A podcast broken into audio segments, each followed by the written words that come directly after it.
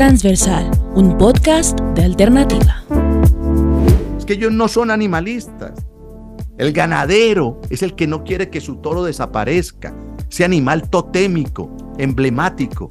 Usted quiere mostrar la potencia de un ser humano, pone un toro de lidia, punto. El fútbol tiene 120 años. Las corridas modernas de toros tienen cinco siglos. Cinco siglos.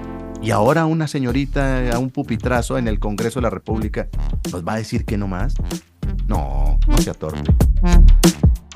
El toro no está en la naturaleza, es un producto de la selección genética. Cuando un ganadero, Hassan, vende un toro de lidia, una corrida, no vende carne, vende genética.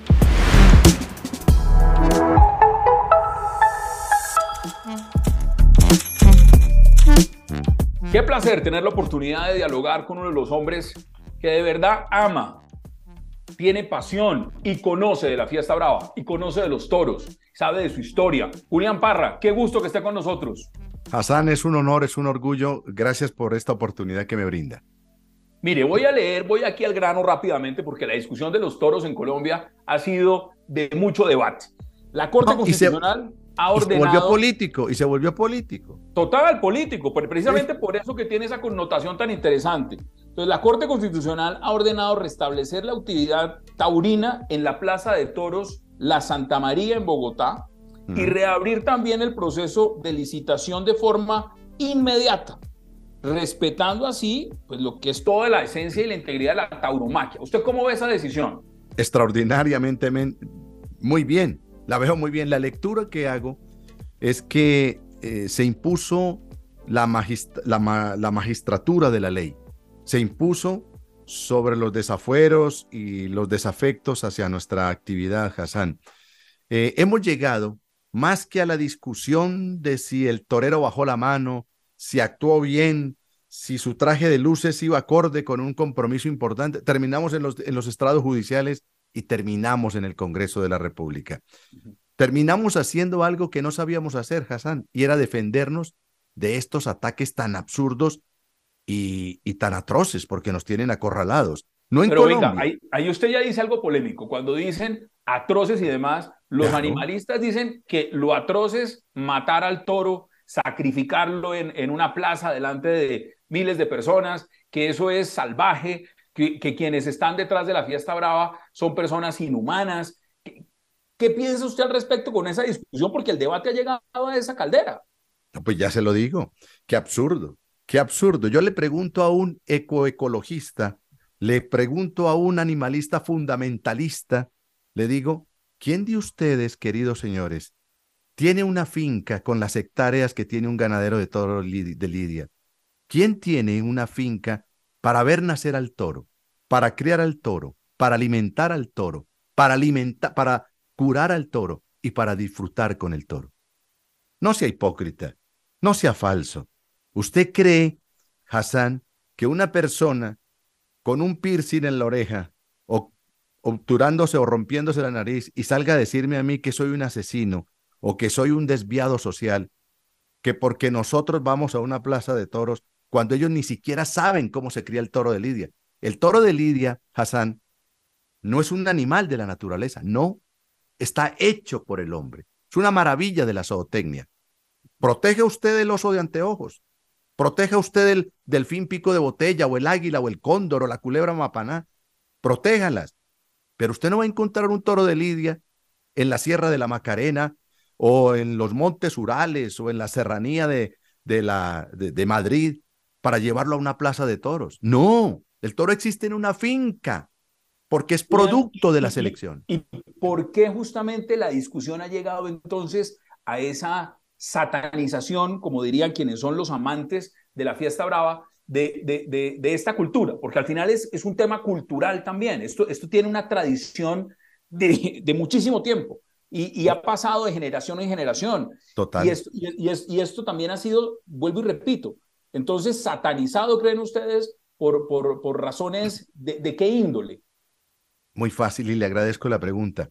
Por una, como dijo el Chapulín, por una cosita así de chiquitica, porque esto se volvió político, se volvió político y hace parte de la agenda globalista. Aquí, todo lo que vuela mediterráneo, ojo con lo que le digo, Hassan, Todo lo que, lo que vuela Mediterráneo es susceptible de ser erradicado de la faz de la tierra. Por eso hablamos inglés, usamos el dólar. cuando usted dice Mediterráneo se refiere a, a la madre patria España, por ejemplo. Y a lo latino, y a lo latino, no solamente España, a lo latino.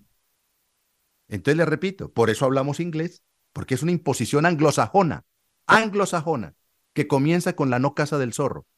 Y hay proliferación de zorros, acabando con el ganado vacuno, ah, eh, introduciendo unas enfermedades que trae el zorrito, porque con la casa del zorro había un equilibrio para que no hubiese proliferación de zorros. Y eso comienza en Inglaterra. Ojo con eso.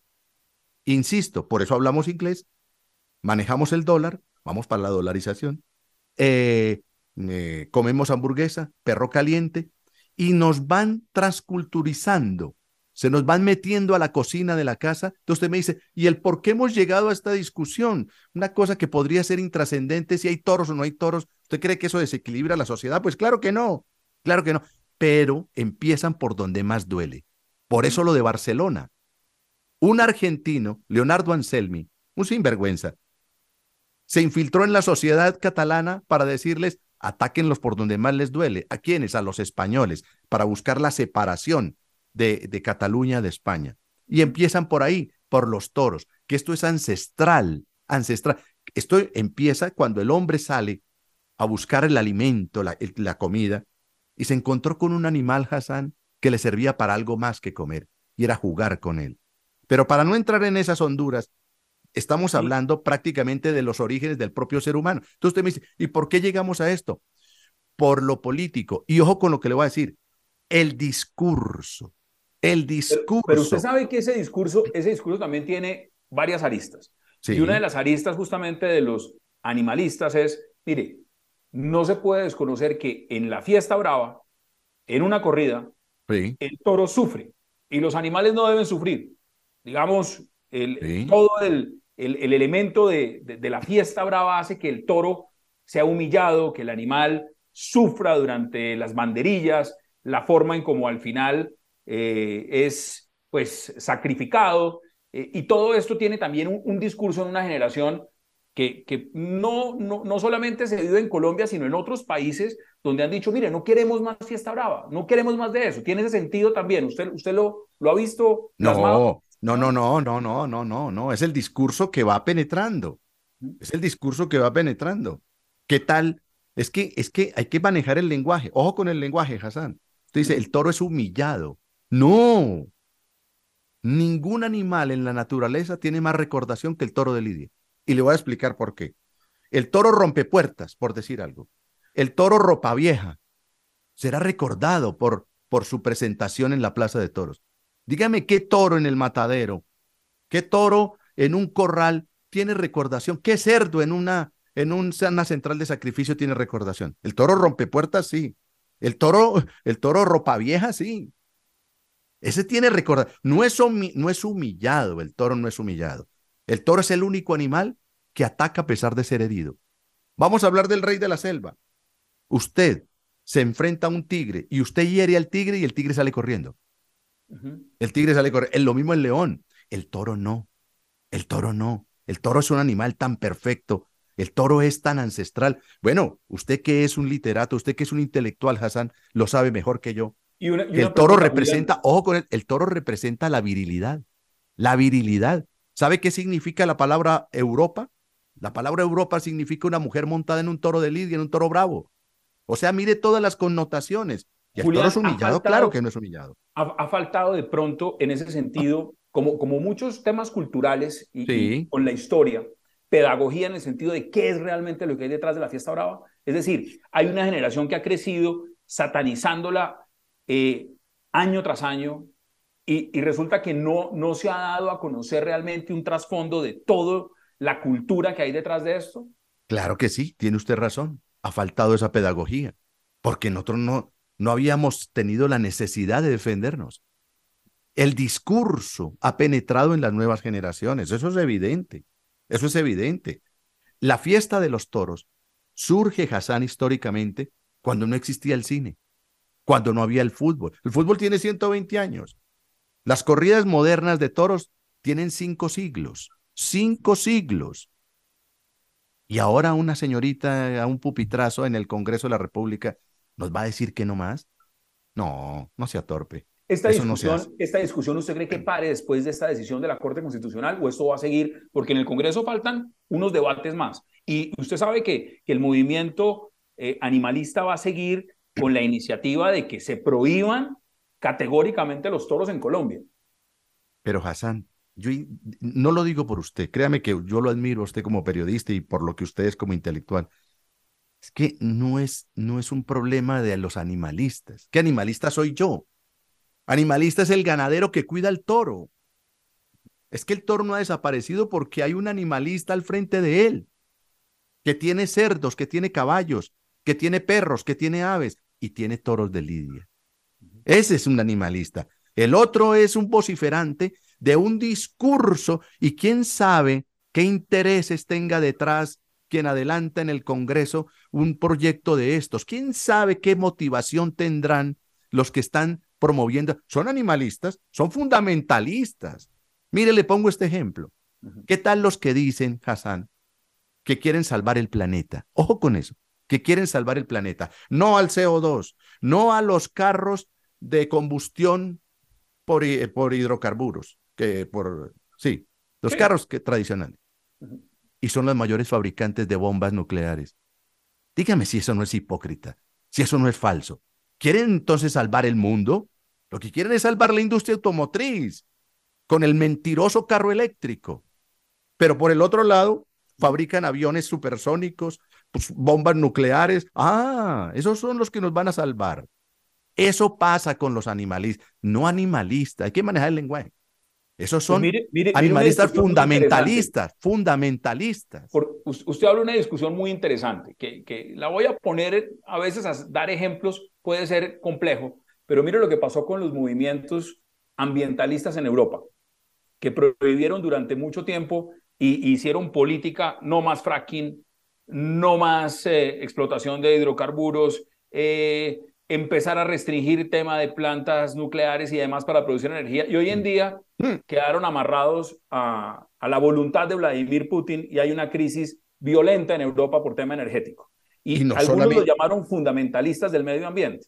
¿Usted cree entonces que acá usted, ha utilizado varias veces la palabra fundamentalistas? ¿Estos son fundamentalistas también en este tema? Claro, y quién sabe qué otra motivación tengan detrás. ¿Quién sabe qué otra motivación? ¿Qué puede hacer esa motivación? billete, pagos por las fundaciones, por las fundaciones ecologistas, belgas, alemanas, norteamericanas, francesas, claro. Es que, es que tenemos que mojarnos. Yo que soy taurino, nos tenemos que tirar al ruedo. El principal problema, Hassan, y usted lo ha explicado en sus trinos y, y lo ha dicho en sus actitudes, en sus conferencias y todo, el principal problema de Colombia no es la corrupción. No, no, no, no. No, no es la corrupción. Es la falta de sinceridad. Es la falta de sinceridad. Y yo como guerrero que soy, como soldado que soy, voy al frente de batalla con mis heridas. Pero los yo digo lo que dando la pelea en todos yo digo lo que Ahora los ve uno realmente activos. ¿Usted cree de pronto también que ahí se demoraron en empezar ustedes a dar la pelea no solo jurídica, sino también en los medios y empezar a, a contar realmente. Usted es un hombre que tiene atrás una biblioteca y usted es un, usted de verdad ama esta. Usted habla de esto. Claro, es mi biblioteca taurina, chiquita, pero esta es. Claro. Claro, entonces, ¿que nos hemos demorado? Claro que nos hemos demorado. Como nos hemos demorado para defender la democracia. Como nos hemos demorado para, para defender la libertad. Mientras tanto, en el trípode de Gramsci, de Gramsci, de Antonio Gramsci, está penetrar la educación, penetrar la religión y penetrar la sociedad, el triángulo de Gramsci. Y llevan siglos, llevan años, siglos no, llevan años. Sobre todo la, izquierda francesa, con Foucault, con Guattari, con todos ellos, diseñando todo lo que hay que hacer. Y esto hace parte de esa lucha. Y nosotros no creíamos, nosotros creíamos que lo importante era traer a Enrique Ponce, llevar al maestro César Rincón, traer a Paquirri. Y resulta que se nos vino una avalancha encima porque nunca creímos que esto fuera a tomar estos ribetes de, de absurdo, de absurdo en el que estamos viviendo.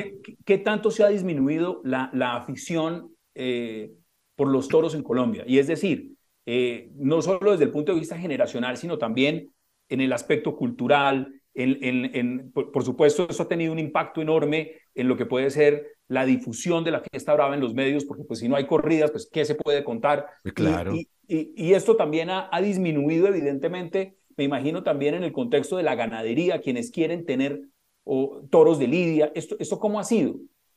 Es que en su pregunta está prácticamente la respuesta, Hassan. Claro que sí, hay una disminución. Dígame si no ha disminuido el ballet. Pues claro que ha disminuido el ballet, porque una época era la época del ballet. Eso mismo era lo de los toros. Cuando los toros surgen, insisto, que ya le comenté, no había fútbol, no había cine, no había ballet. Hoy nos toca competir con las grandes plataformas, con Netflix, con todo esto. Nos toca competir con la televisión privada, pública, cerrada, abierta, no sé qué más. Nos toca competir con la Internet. Pero que se disminuya eso porque además el fútbol, por ejemplo, que se volvió un negocio y se volvió una supraestructura, que es lo que tiene la FIFA. Nadie puede tocar la FIFA porque quedan por fuera de todo. Se volvió una supraestructura. A no ser que aparezca una fiscal pantalonuda como la fiscal norteamericana que los encarceló y ahí sí los puso a temblar. El FIFA. Y les movió los cimientos. Una, esa sí es pantalonuda. Le importa un pito el fútbol porque ella, lo de ella es el fútbol americano. Pero aparte de sus apetencias personales, ella dijo, no, aquí hay una violación y me la cumplen. Y entonces, eh, pero sin entrar en esas honduras, pues claro que puede haber una disminución. Pero aquí lo más grave es, Hassan, para que en esta entrevista que yo le agradezco infinitamente a un medio tan importante como Revista Alternativa y como usted lo que representa, Hassan, es esto. El toro de Lidia, como animal totémico, no puede desaparecer. Porque una persona, o dos, o diez en el Congreso, con un pupitrazo, nos quitaron de la faz de la tierra. El toro no está en la naturaleza, es un producto de la selección genética. Cuando un ganadero, Hassan, vende un toro de lidia, una corrida, no vende carne, vende genética, comportamiento. ¿Qué podemos esperar o qué piensan ustedes hacer en este trasegar de esta lucha? ¿Van a seguir ustedes, por supuesto, defendiendo la fiesta brava y llevando esto a todas las instancias necesarias para que se mantengan las corridas y se defienda al toro de Lidia, me imagino. Así es, Hassan.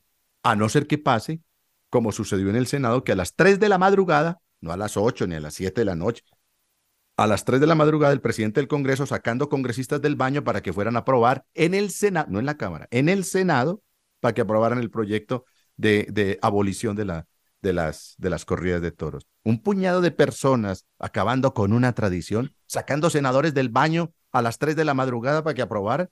Nos va a tocar eso, pero más eso no es inteligente. Porque ellos, usted ahora inicialmente me preguntó, bueno, ¿y esto qué? ¿Pero esto va a seguir? Sí, esto va a seguir.